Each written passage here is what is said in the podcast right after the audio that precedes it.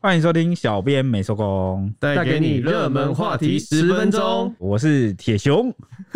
我是周周，啊，我是李昂。 OK，我们要这周要来说疫情，因为上一周呢最担心的案例哦，也就是预言就是成真了。因为今天疫情的细节比较多，所以可能要麻烦大家就是比较有耐心一点点。大家还记得吗？就是我们前几集有谈到说，名医沈正南呐、有警告说，突破性感染的长荣机师，也就是案一六零六六，比双北暴增的病例更令人担心哦。后来指挥中心也证实，他就是打了两剂 A Z 疫苗，结果还是被 Delta 病毒给攻破。而且呢，也连带就是一路攻破国门，后续又有两名机师也是突破性感染哦。那这两人呢，也被高度怀疑，通都是中了这个 Delta 病毒，但现在还在检验。那其中一名机师呢，他还传染给自己十多岁的高中儿子，导致这个儿子就读的啊桃园北科附工全校停课十四天，而且就大规模筛而且检他。们是说师生，然后包括师生的家人，总共两千八百多个人，哇，超级全都去多筛人检。大规模，因为这个真的不能小觑，因为各国都是被这个 Delta 病毒就搞到第二波、第三波疫情又起来，对啊，对这是很传染可性真的怕太强了。所以这个谨慎以待当然是比较好 啦。对啊，这样比较好。这五天以内哦，传出三名长期是确诊，他们都有一个共通点，就是曾经被派飞到芝加哥外站了、啊现在 Delta 疫情在全球肆虐，相信从国外感染的几率会很高啊。那这两名还没有判定是不是感染 Delta 病毒，最后他们搭乘同班机从澳洲回台啊、虽然说第一名机师的接触者裁剪是阴性，研判跟他的关联比较低，但是指挥中心还是要求说航空公司要加强管理，这样啊要召回曾经飞过芝加哥的机组员，在感染源查清之前一律居检十四天，然后停止派飞。现在五十五名机组员裁剪都是阴性，那至于就是两位五十多岁的技师啊，桃园市政府他们疫调的时候发现，两名技师和儿子都曾经到过桃竹苗、高雄，卫生局通通都有紧急的动了起来。光是在桃园就有两度住宿摩铁，去过展演中心跟汽车保养厂，他们还逛过家乐福、莲花记、藏寿司，还有搭公车。然后针对这两个机师接触的对象啊，桃园就框列了三百二十二人，目前只有儿子确诊。儿子的部分就是接触对象框列了两百零五人，结尾阴性。不过他在八二八就有出现症状，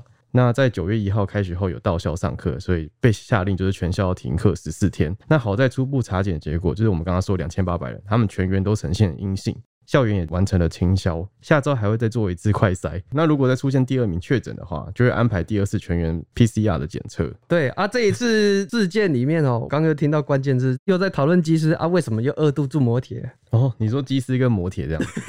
对啊，每次不是机师就跟摩铁扯在一起吗？可能他们去外县市玩就要住摩铁啊，你不能这样哦啊。对啊，这也是有可能啊。当然，就有网友发问说啊，你是怎样隔离十天很难是不是？虽然说啊，很爱跟人与人连结啊，休十四天会难过。肿胀难受，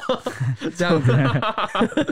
总账难收怎样？ 对啊，他说航空业就关不住了，就给方便啊，你给他当随便这样子。就本来网友就觉得说，应该要跟一般人一样，就隔离十四天啊。不过针对这个规定哦，那个前议员王浩宇有说，如果机师检疫的时候，你还是给他十四加零哦，就国际航班至少要取消三分之二以上。航运的运费会让半导体产业先倒一半。如果你东西送不出去啊，台湾会有上百万人失业这样子。不过这个说法哦，还是网友还是不买单，因为就网友就觉得货运很重要，没错啊，但是难道这样子子就让国内都疫对啊，情啊都你炸国内掉炸掉就没没吗？差这样子，但我觉得，我分两个点来说啦。嗯第一个是我觉得机师当然不一定说一定要照他这个说法，有没有一个折中的方案是我们不一定关到十四天，但是要限制他不能这样子。你看对啊每个不然县市跨对县市这样乱跑，他是不是只在一个区域范围内他是 OK？比如说他只能在台北市或哪里，哦这，样子是不是疫情会比较好控制？像哦因那为种规划专区之类的我嘛我。有个疑问，我现在机师基本上都是呃，你要先就是旅馆去管理你的那个嘛，一开始进来的话，不是都是几加几嘛？嗯对第二个的话，应该是居家检疫吧？嗯，居家检疫一般来说也是不能外出吧？对，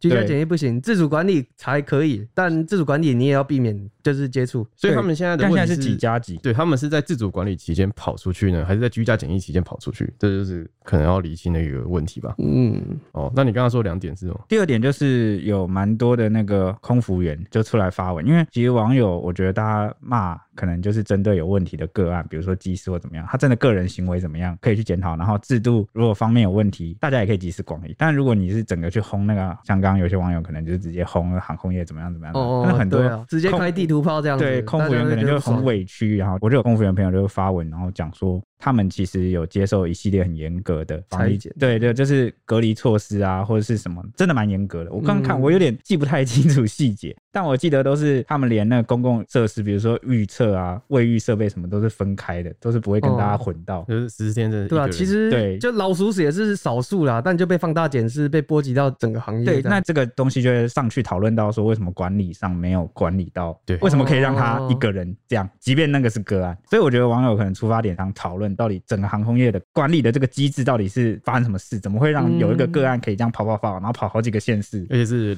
第二次了吧？集对思一对般，对啊，所以我觉得刚刚那个王浩宇对前议前员对，讲的东西是有点不同面向。对我们不能没有航空业，但是大家更想了解的是为什么这个案子会就这你样。不能因为他没有航空业，所以他就是就会有是人为什么这样中间的管理绕疏跑失出来就没有了吗？然后制度哦问题对啊就没有了吗？这也不能这样讲他。讲的话漏洞蛮多的、啊，但是就是我们 还是不要把问题放在为什么病毒会进来这样对子，。那我就把话题拉回来，就是这个两名机师 足迹横跨北中南，像是那个按一六一九，就曾跟老婆开车南下到高雄，按摩五个小时之后，又去超商面交物品，之后对才来回返按回摩桃嘛园，要跑去高雄而且按摩面面交是怎样面？我我也不知道啊，可能他可能也是兼职网络卖他家是去吧见网友是不是？我不知道。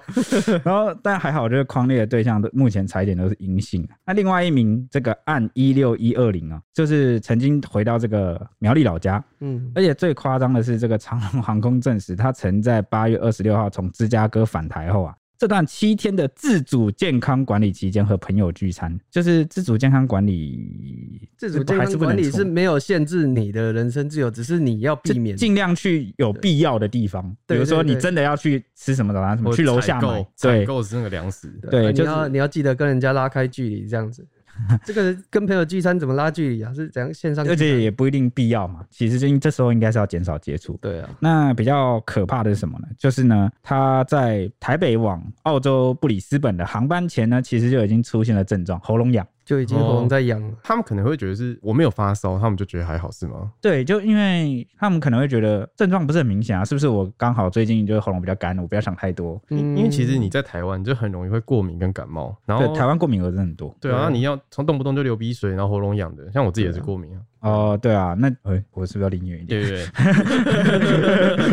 OK，那 结果呢？他在健康声明书却勾选没有啊，完了，这就是问题点。你喉咙痒没有问题，但你要诚实啊。他可能觉得只是自己一个小问题，对啊，哦就不足以影响哈，然后就觉得是没有。还可以工作这样子。对，但其实这个已经违反了机组员加强自主管理的规范，所以桃园市长郑文灿也落下这个重话，就讲说呢，两名机师都明显违反规定，该罚就是要罚，然后足迹看起来真的是蛮多的，所以按照规定已经送到民航局去开罚，最终可以罚到一百万。哇，对很，多哎、不得了，所以这个长荣公司呢是怎么认定呢？他就认定其中一个机师啊，就是刚刚跑出去聚餐的哦，啊，违反了三项规定啊，所以决议要开除处分，真的是吃一顿饭， 丢一份就工丢作工作。 那说到这啊，大家其实心里就会有一个疑问，就是怎么又是机师呢？那继上次就是诺富特事件之后，一直都为了三加十一在大打口水战。当时陈时中就已经定调本土爆发不是三加十一的问题，嗯而且如果是他的问题，他会全权负责。这次又发生了 Delta 攻破国门的事件，很多网友就会痛骂啊，就说啊，又是桃园，到底要破口几次？ 哎、这句话有点不太公允。对对对他讲一下话，因为桃园国际机场就在桃园，对，这个不能怪他。桃园哈。 那对也也有网友就是说，大家才开学第三天呢、离三级不远了。那还有说绕了一大圈，又跟疫情爆发一开始的时候一样。有人说又感觉回到了原又点，要回到原点。对，到底要重蹈覆辙几次？那上次的经验还没有受到教训吗？对，所以就是我们刚刚谈论的那个对话题，到底这个自主健康管理，嗯，我不知道技师他们他们应该排个轮休吧？对啊，会不会可能人力不够？这个真的很嗯，难讲。对可能这也很难是讲啊因为技师毕竟也是算比较稀缺的职业吧。对，但自主健康管理这个概念真的是很奇怪我，就是因为它某个程度上有强制性，但是其实执行起来又没有人知道你到底有对没对有。对对对，你总不能就是给他带像犯就人，是有点像模糊空啊但他没间有拘束你，他没有用任何方式在管你的你样不子，能违反他的人权啊，就不能一定到完完全全的监控他到底有没有出门，让你自己。管自己。对但这个就是自律问题，对对啊，让我想起了啊，想起什么？ 自律很重要。自律有多可怕？对，回去听我们以前的节目。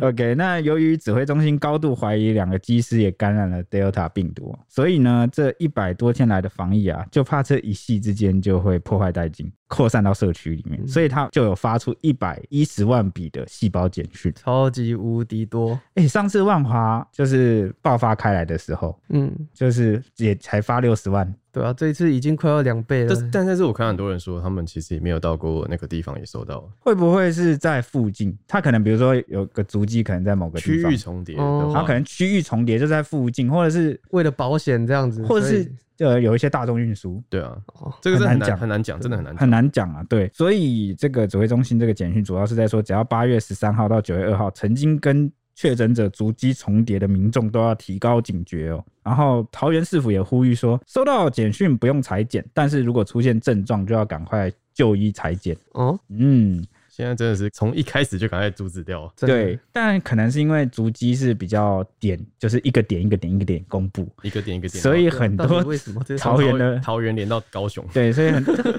那就有很多这个没去过桃园的民众啊，就收到简讯，然后他就一头雾水，想说足迹到底在哪里啊？很困扰，因对啊为根本就不也知道，也没有详细，因为现在对还没有办法，好像意调可能还没完因全为那个结束对那个哦点那个点，它一个一个公布的，你就很难知道自己到底有没有对啊，过是很难知道它中间细节到底是什么。而且很多网友就就收到简讯，网友就比对那个台湾社交距离 App 每日的记录，诶、也是哦没有接触啊，所以就认为说指挥中心应该公布更正确详细的足迹，所以啊，他们就涌入了这个卫福部的脸书啊，就灌爆，因为你一百一十万人突然接到这个讯息，就蛮真的恐是会慌的对很啊，。紧张会有啊些人恐慌啊。就对于这件事情，指挥中心也有回应的、啊一百一十万笔吼是历次群聚事件中发送最多简讯的一次。过去有指挥中心有针对钻石公主号啊，还有敦睦舰队案跟万华案发送过细胞简讯，不过发送的范围跟人数都不及这一次，主要是因为这次的简讯是以三名机师再加那个一个高中生的电子轨迹为准，框列的十四天是依据最早的确诊 Delta 案的那个一六零六六机师，他裁剪日期再回推十四天，因为没有症状，所以不确定是到底是什么时候发病的，才会这样子回推，当做基准点。像这波简讯，它的那个活动轨迹繁多，所以全台都有可能收到。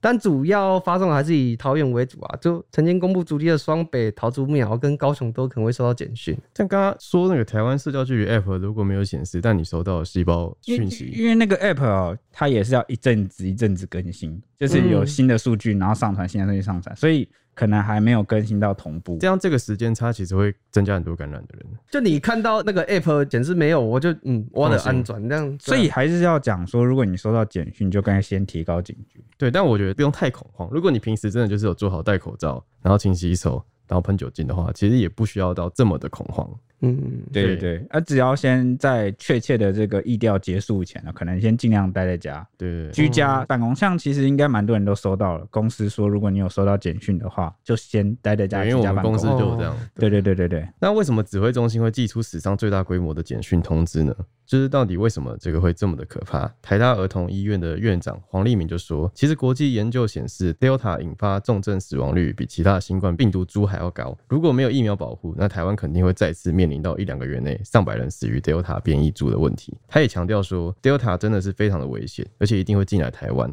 建议已经不该再追求不要有 Delta 这个想法，而是要避免重症与死亡率。对于高风险族群，要尽快施打第二剂的疫苗。对，这次面对哦最恐怖的这个大魔王，也就是 Delta 变种病毒呢，桃园、新竹都已经宣布进入加强版的二级警戒哦。很多网友就担心说，难道是不是离三级三级就又不不远远了？了因为二级警戒期啊，就是今天到期。然后指挥中心就回应说，依据目前的筛检结果，已经调整防疫强度，暂时没有影响。那目前规划是会延长这个二级警戒的时间，嗯，不过，因应这个中秋连假，九月七号，交通部已经放宽了这个双铁的防疫措施，嗯，也就是说，将这个载客的上限提高到八成左右。哇哦，这听起来很听起来又惊又怕。对啊。但上一次我记得是两层嘛，只能再到两层。对就过年返乡吧？哦那哎，现不是不是是什么？诶呃上过一年个返乡也是一个廉价应对该是廉价端午清明吗？清明哦，，清明廉假，对对对，哦，但是现在目前政策是这样，那我觉得可能还会修正，因为这几天的疫情发展是蛮关键的，嗯，对，可能就要看情况我。觉得还是对啊回到随时大啊转弯都有共可能事检讨这哦样子。回到最初问题，还是大家赶快疫苗打一打，预防重症。对啊，现在很多疫苗都陆续进来了，对啊，B N T 啊，然后 A Z 嘛，就或是者对收到简讯就赶快去打一打。就这样能预约就预约啊，能选择就选择。真的 OK 在座各位都还没打吧？对，还还没有，可能我们太年轻对了，。希望希望赶快轮到我们了。好，那我们接下来就拜托 H 帮我们预报一下天气概况。又是我的天气时间。周末两天呢，因为太平洋高压有点稍微减弱，所以大家应该都能感觉到有午后雷阵雨，还有发布豪雨特报呢。不过今天开始，太平洋高压会逐渐的增强，南方虽然还有残留一点水汽，只剩下花东地区和恒春半岛会有局部的降雨，其他地区则是维持多云到晴的天气。西半部午后也会有一点局部的短暂雷阵雨，东北部山区也有，中南部山区跟各地山区也都会有局部大雨发生的机会，尤其是西半部夜晚清晨会有一点零星降雨。预计从礼拜二开始，太平洋高压会增强影响，所以各地会转回到很晴朗的天气。午后的雷阵雨区也会限缩到各地的山区跟中南部的近山区平地，尤其是到了礼拜五、礼拜六，十号跟十一号南方水机有增多的趋势，所以花东地区跟恒春半岛降雨几率又会提升。西半部地区跟东北部山区发生午后雷阵雨的几率也会增加。以上是今天的天气时间，大家明天见，拜拜。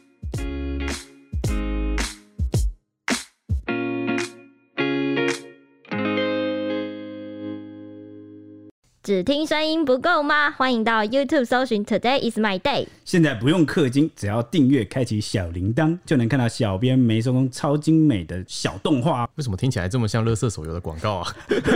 我们又没有送什么九九九屠龙宝刀，他还送魔关羽吗？但我们有送五星魔铁熊，哦，大家快来收集魔铁熊没！有陪你一起聊热门话题时事。